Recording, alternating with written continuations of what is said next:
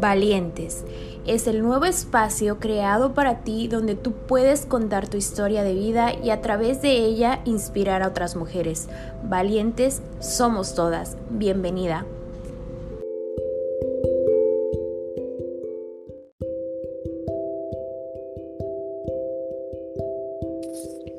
Hola, hola, bienvenidos a Valientes. Hoy, en esta noche, tarde, día, no sé a qué hora me vayas a escuchar, Estoy muy emocionada de presentarte a la siguiente personita porque vamos a hablar de desamores, de cuando te rompen el corazón y qué sucede cuando decides salir y ver que, que había un mundo después de esa ruptura, cómo podemos sobrellevar la ruptura y qué cosas buenas te puede traer, inclusive te puede llevar a crear cosas extraordinarias.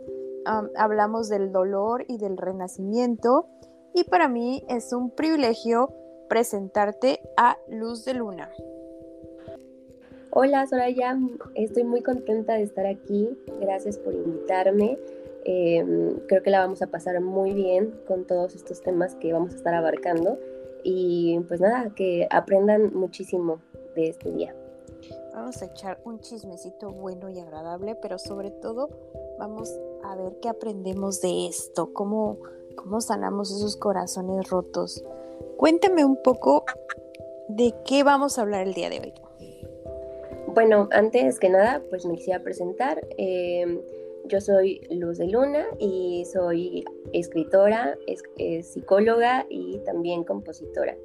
Este, el día de hoy vamos a estar hablando acerca del duelo de pareja, eh, justamente que es como uno de los temas principales que aborda el poemario y pues cómo resurges después de pasar un momento tan tormentoso.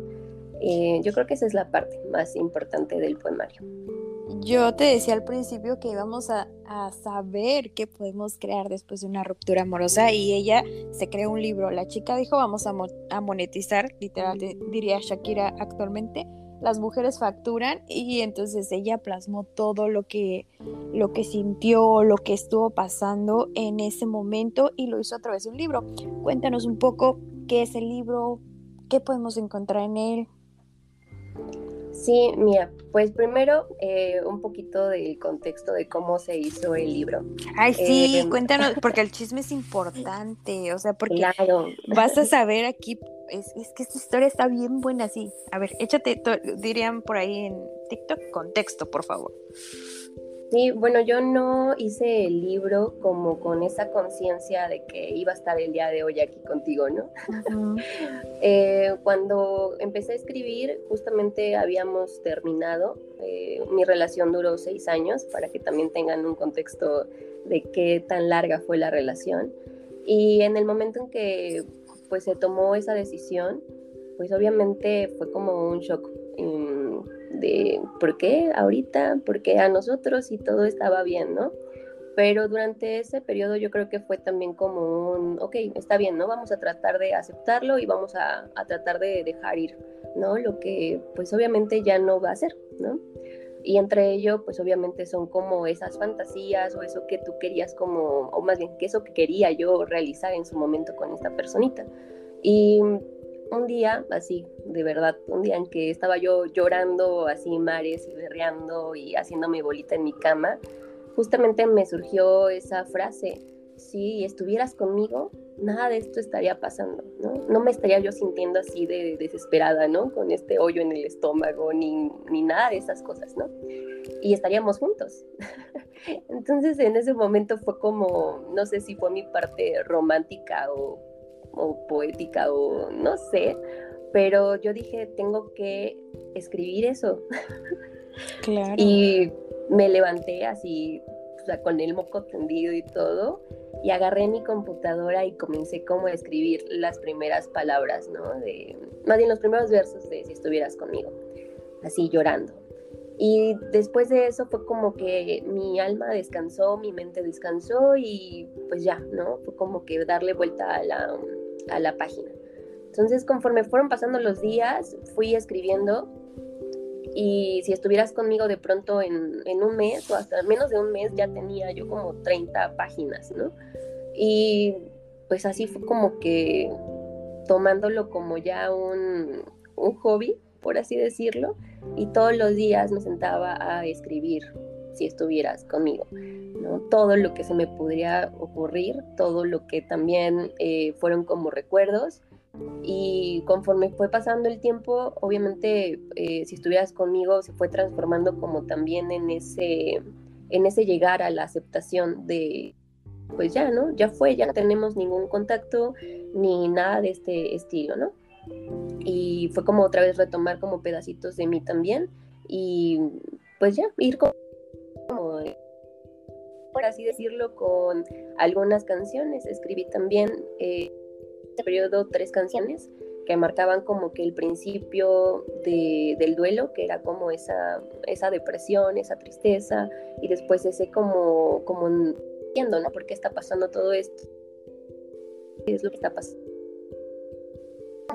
otra canción en donde yo decía, ¿no? Voy a tomarme un respiro y creo que lo más importante es conectar conmigo y, salir de esto, ¿no? Porque pues no me voy a poder quedar aquí todo este tiempo, ¿no? Entonces, pues ya como que se fue transformando si estuvieras conmigo y conforme fue pasando el tiempo, yo creo que pasaron como unos seis meses, em, tomé la decisión de, de meterle música.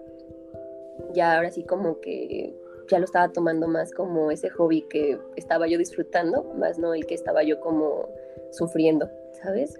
Entonces fue una buena eh, elección porque yo creo que si no hubiera pasado todo eso, pues no estaría yo viviendo todo lo que he vivido durante los últimos seis meses, que fue como mm, ganar el premio eh, a nivel como estatal en mi categoría de poesía. Eso fue como que algo muy impactante. Nunca había yo ganado algo, ni siquiera en una rifa, ¿sabes? Entonces sí, fue como, wow, de verdad esto calificaron los jueces, ¿no? Y jueces así que yo decía, impresionante, ¿no?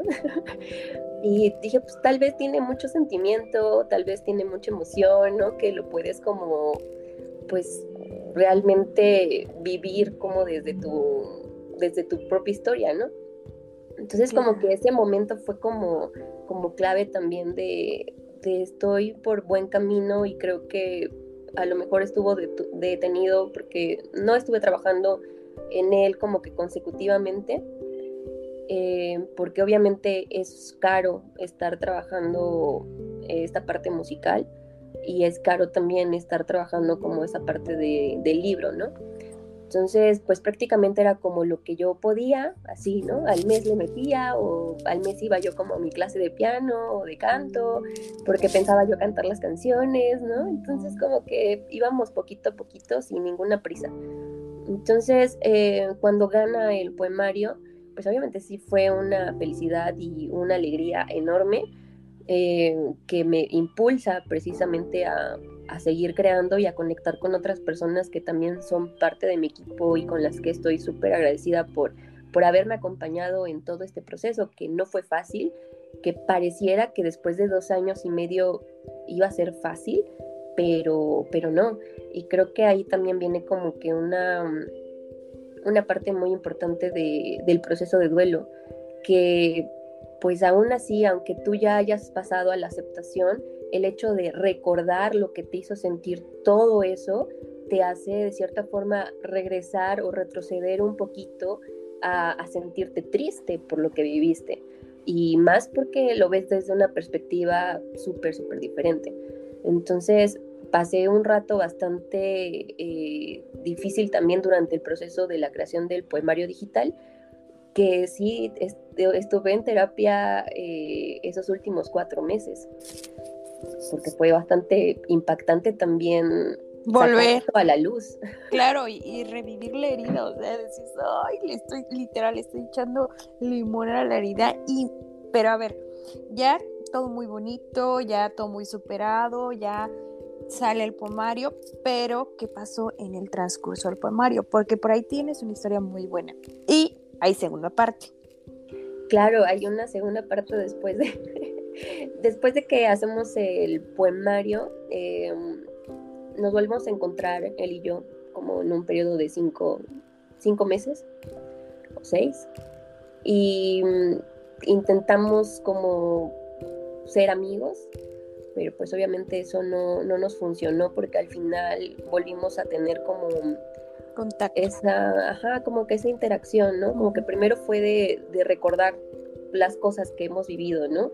Y después fue como que ya tener un contacto físico y obviamente eso explotó emociones tanto en mí como en él, que al final, después como de un mes, eh, a principios yo creo que de ese año, no me acuerdo qué año fue, ya está, ya perdí la cuenta, em, él me pide regresar y obviamente yo creo que mi transición del duelo, porque te habían pasado seis meses, digamos que no había yo sanado completamente, yo creo que fue como fácil decir sí, ¿no? Sí, porque pues ya pasaron seis, seis años y qué tal si esta es, esta es la última y definitiva, ¿no? Y a lo mejor y ya, ¿no? Vamos a, a estar bien.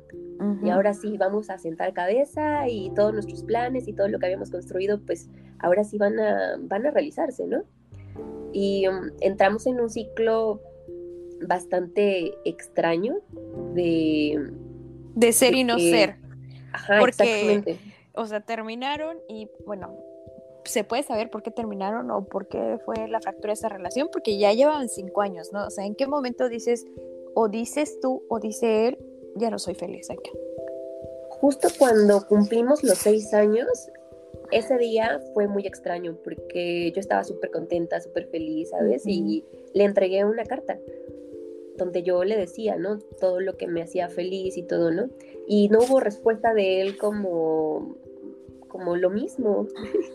y fue una situación muy incómoda que en el momento se habló y él me dijo, es que me siento muy extraño conmigo y creo que tú no mereces esto, mm. eh, tú mereces a alguien mucho mejor y yo ahorita no te puedo dar eso que tú necesitas. Y fue como de, ¿cómo? ¿No estábamos bien?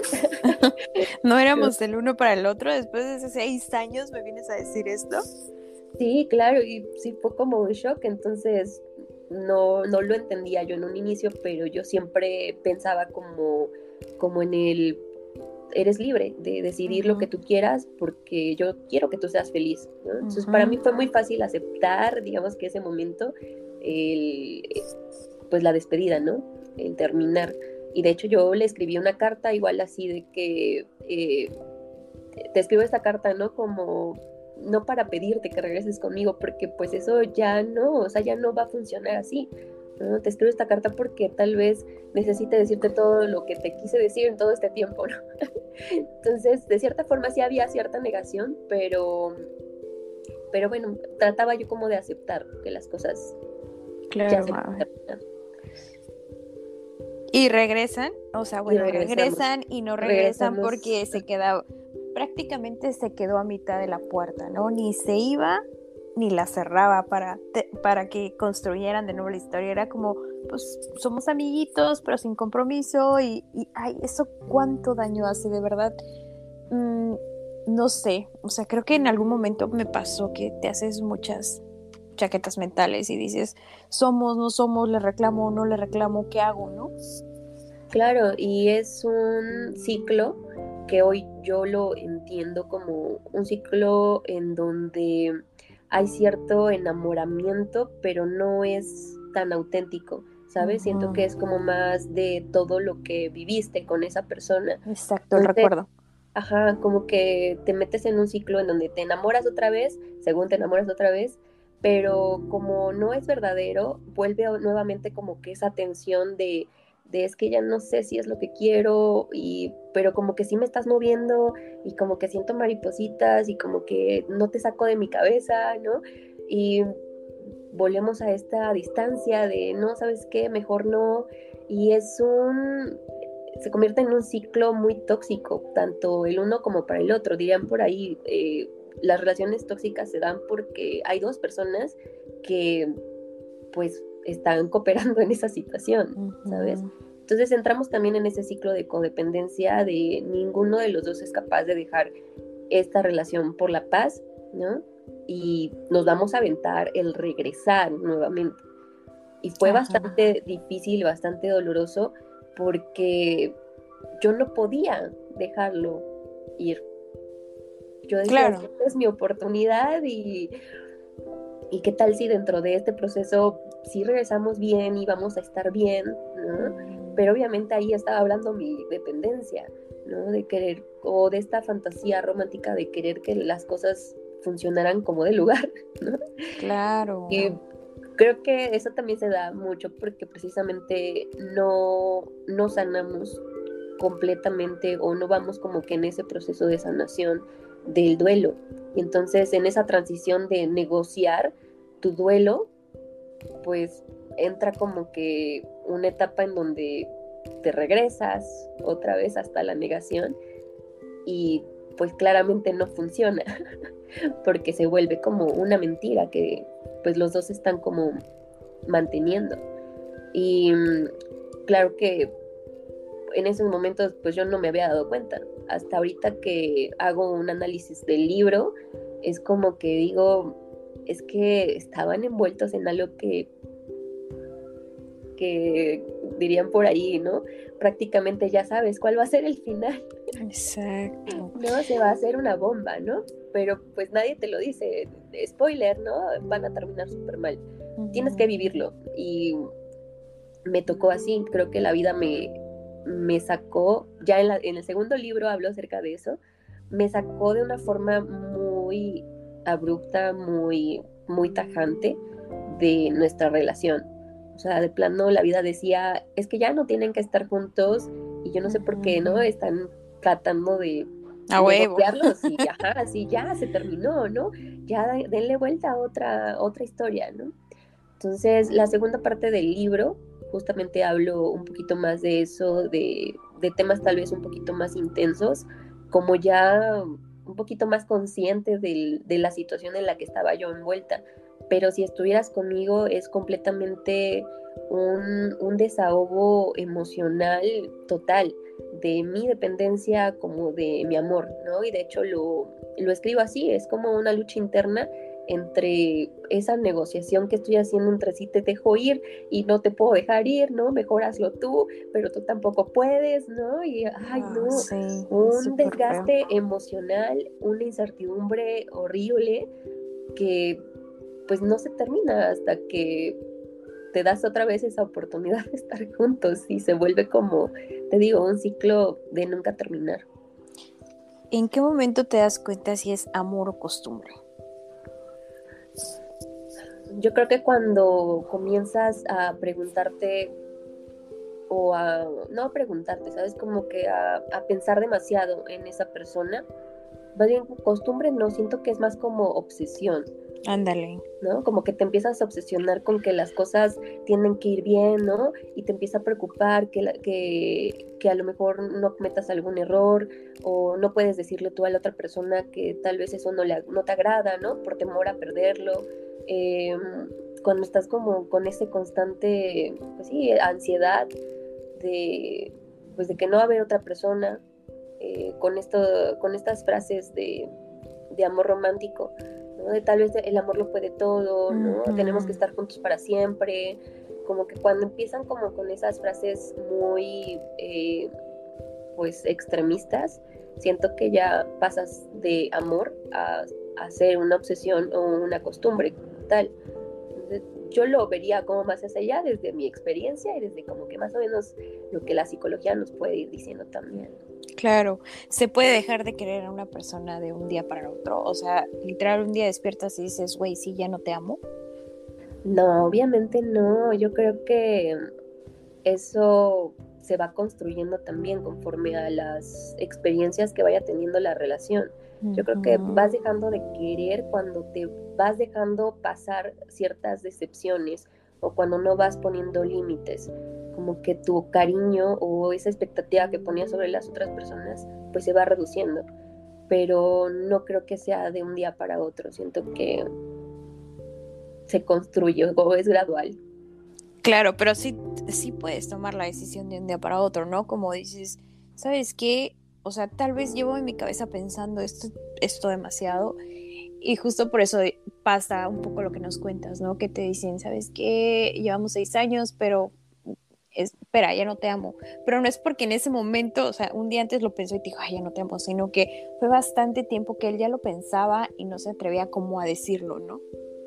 Claro, porque tal vez igual había como, como de por medio también ciertas, eh, ciertas expectativas, ¿no? De, del tiempo. Por ejemplo, a mí me pasaba mucho eso, como que pensaba yo más en, es que llevamos ya seis años, ¿no? Y es mucho tiempo y ¿cómo me voy a dar la oportunidad con alguien más? Y si ya no llega nadie más, ¿no? Como que comienzas a hacerte una serie de pensamientos súper catastróficos y futuristas que obviamente te, te aterran y te da mucho miedo de, pues, de terminar, ¿no?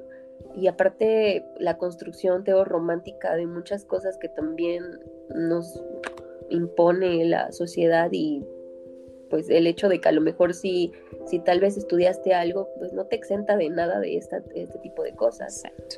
Claro, somos seres humanos y a todos nos pasa. O sea, realmente no creo que tú puedas como visualizar que te va a pasar y vas a decir, ay, no, me va a pasar, entonces no hago esto, no hago lo otro. O sea, es que de, de una u otra manera ya estás ahí metido hasta el, hasta el barro. ¿Y cómo me causa curiosidad cómo empiezas tú a, salir de esta ruptura, porque supongo que él ya había pasado el duelo cuando ustedes terminaron, pues él ya había tomado una decisión, pero tú, tú fuiste la que se quedaste, la que se quedó enamorada todavía. ¿Cómo, cómo empiezas otra vez a decir, no, esto va a pasar? ¿Qué, qué herramientas utilizaste? Eh, yo me comencé a dar cuenta que las cosas, bueno, en esa segunda oportunidad que nos damos, yo lo primero que pensé fue como, es que esto no está bien, o sea, creo que no, no debemos de regresar. Pero mi otra parte me decía, es que, ¿qué tal si es tu única oportunidad, ¿no? De que estén bien. Pero era un, era muy confuso con lo que sentía, con lo que pensaba. Y creo que ahí va un poquito esa parte de la intuición yo creo que lo primero que empecé a sentir que no era como mi lugar y como que mi decisión eh, no era como la adecuada, fue que mi cuerpo empezó como también a hacer como su, su chamba, ¿sabes? Como que él empezó a expresar cosas que, que, era como que me dio acné, no, no podía yo subir de peso eh, y distintas cosas que igual iba como expresando mi cuerpo. Entonces, creo que eso fue lo primero que me empecé a dar cuenta ya después de que salí de esa segunda ruptura. Fue como que empezó como a analizar como que qué raro, ¿no? Este, ya se me quitó la alergia, ya no tengo acné, ya empecé a subir de peso. Dije algo extraño me estaba avisando mi cuerpo y yo no fui capaz de poder darme cuenta, ¿no? Entonces creo que eh, las herramientas que, que me ayudaron a salir adelante de eso fue obviamente estar en terapia y, eso como que abrió también ciertas cosas que yo no me había percatado, ¿no? Primero como el darme cuenta de, que mi cuerpo necesitaba atención, estaba también en un periodo de, problemas alimenticios, pero derivados justamente de, de, una depresión que traía yo cargando de la muerte de mi abuelito y la segunda depresión que me eché de la, de la ruptura, ¿no? Y fue como que mi cuerpo no se recuperaba de, tanta tristeza, ¿no? Y me costaba mucho trabajo desayunar. Y según yo, ¿no? Yo según ya eh, comía bien y hacía yo ejercicio, pero tal vez no me alimentaba lo suficiente y tampoco me había dado cuenta que omitía mucho mis desayunos porque me daban náuseas. Entonces como que mi cuerpo fue el primero que empezó a sentir todas las consecuencias, ¿no? Y con la terapia fue como parte de esas herramientas de, bueno, vamos a, priorizar lo más importante que, es tu cuerpo, ¿no? Para que estés tú sana también mentalmente. Y yo creo que otra de mis herramientas fue escribir, obviamente, escribir todo lo que yo sentía, todo lo que yo pensaba, em, también estar con mis amigas, observar también quiénes eran las amigas que, quería que me acompañaran, porque también fue como mm, muy duro eh, el que algunas amigas igual me decían, a lo mejor no lo decían como de mala, de mala fe o algo así, pero siempre me decían como es que eh, tú eres tan buena, eres tan linda, y es que tú no te mereces eso, ¿no? Y yo decía así como es que así soy tan buena y tan linda porque me pasan estas cosas. Claro. Si yo no lo merezco. Entonces, en lugar de hacerme sentir bien, me sentía yo mal conmigo misma, ¿no? Y, pero bueno, creo que eso habla también como de, de que no tenía tan fortalecido mi autoestima. Y leer mucho también, yo creo que fue parte también de mis herramientas hasta la fecha. O sea, dirían por ahí, o sea, no es que a lo mejor lees mucho, pero a veces no significa que sepas tanto, ¿no? Sino que eso lo lleves a la práctica, porque de eso te vas a hacer, ¿no?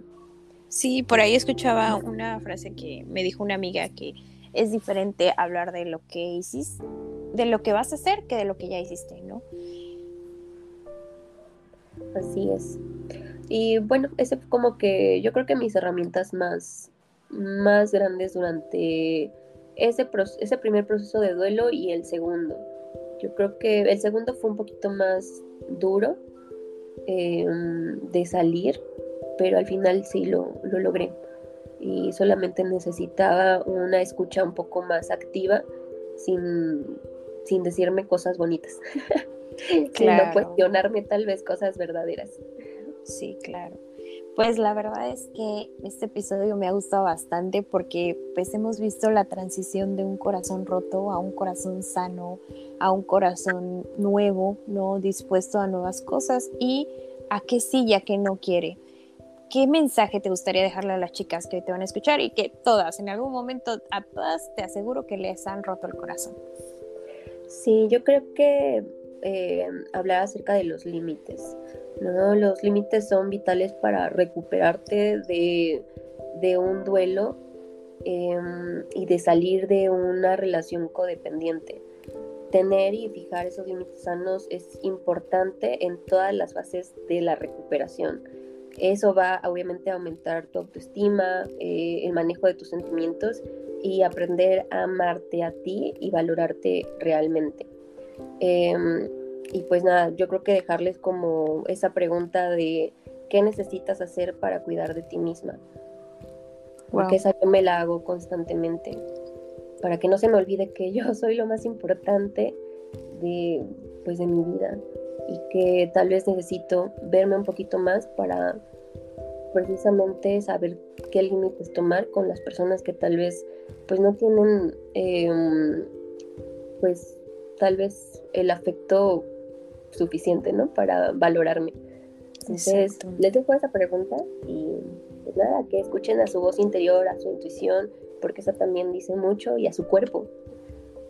Sobre todo tu cuerpo, tu cuerpo habla mucho y siempre es como de, ah, luego, ah, después, no, o sea, ya es cuando ya no puedas como remediarlo, pero siempre te preguntas por qué te pasó y, y no te diste cuenta todas las señales que tuviste en el proceso. Me ha encantado esta plática contigo. La verdad es que la he disfrutado muchísimo. Cuéntanos dónde te encontramos, dónde compramos el libro, tus redes. Em, estoy como Luz, Luz de Luna DP en Facebook, en Facebook, perdón, en Instagram. Este, igual en Spotify estoy como Luz de Luna y ahí pueden escuchar el primer sencillo que se llama Entre Sábanas. En Amazon pueden encontrar Así estuvieras conmigo por Luz de Luna Y, creo que eso es todo por ahora. Vamos a estar trabajando ahorita en el libro físico, que también muchas personas me lo están pidiendo y yo muy emocionada de estar en ese proceso, pero es bastante tardado. Entonces ahorita estamos como que en ese proceso, pero mientras pueden disfrutar del libro digital, que por cierto me voy a atrever a este a invitarte, Soraya. Claro. que este regalemos 10 libros interactivos. Aparte del, del ebook, eh, se hizo un libro interactivo que tiene movimiento y sonido. Ah, perfecto. Puedes tener una mm, interacción un poquito más profunda con, con, el libro. Así que, pues a las primeras 10 personitas que se acerquen a ti o que se acerquen a mí, se les va a poder regalar el libro interactivo. Perfecto, ya saben, salimos hasta con regalos aquí, eso me gusta mucho. Eh, la verdad, eh, también tienes un podcast, hermana, a ver, cuéntanos. Sí, también estoy este, en Spotify eh, como Espacio Mental Podcast. Ahí ya llevo un ratillo, pero ahorita no he subido nada. Esperemos que pronto estemos subiendo algunas cositas igual para mantenernos al día, que igual te encanta estar por acá. Claro, no hombre, y toda la salud mental de verdad es algo que debería de ser canasta básica y casi la mayoría de las personas que han pasado por acá hemos ido a terapia porque de verdad no sabes cuánto sana eh, el ir a terapia. Tú también das terapia y sí, sí, pues ahí tienen también ahí una opción para, para poder contactar. Claro, también estoy, bueno, en mi perfil personal estoy como yasna.lozano.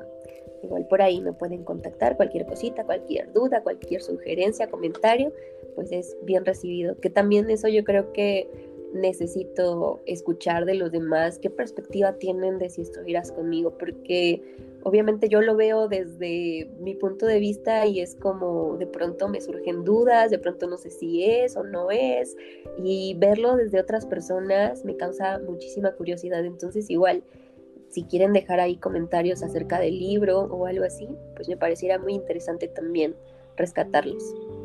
Claro que sí, hemos disfrutado al máximo esta conversación, que pases excelente noche, mucha buena vibra y pues ahí cuando quieras una colaboración, ¿eh? llámame. Muchísimas gracias, Soraya. Gracias por tu tiempo, por esta tardecita y saludos a todos tus escuchas. Saludos, bye bye. Adiós.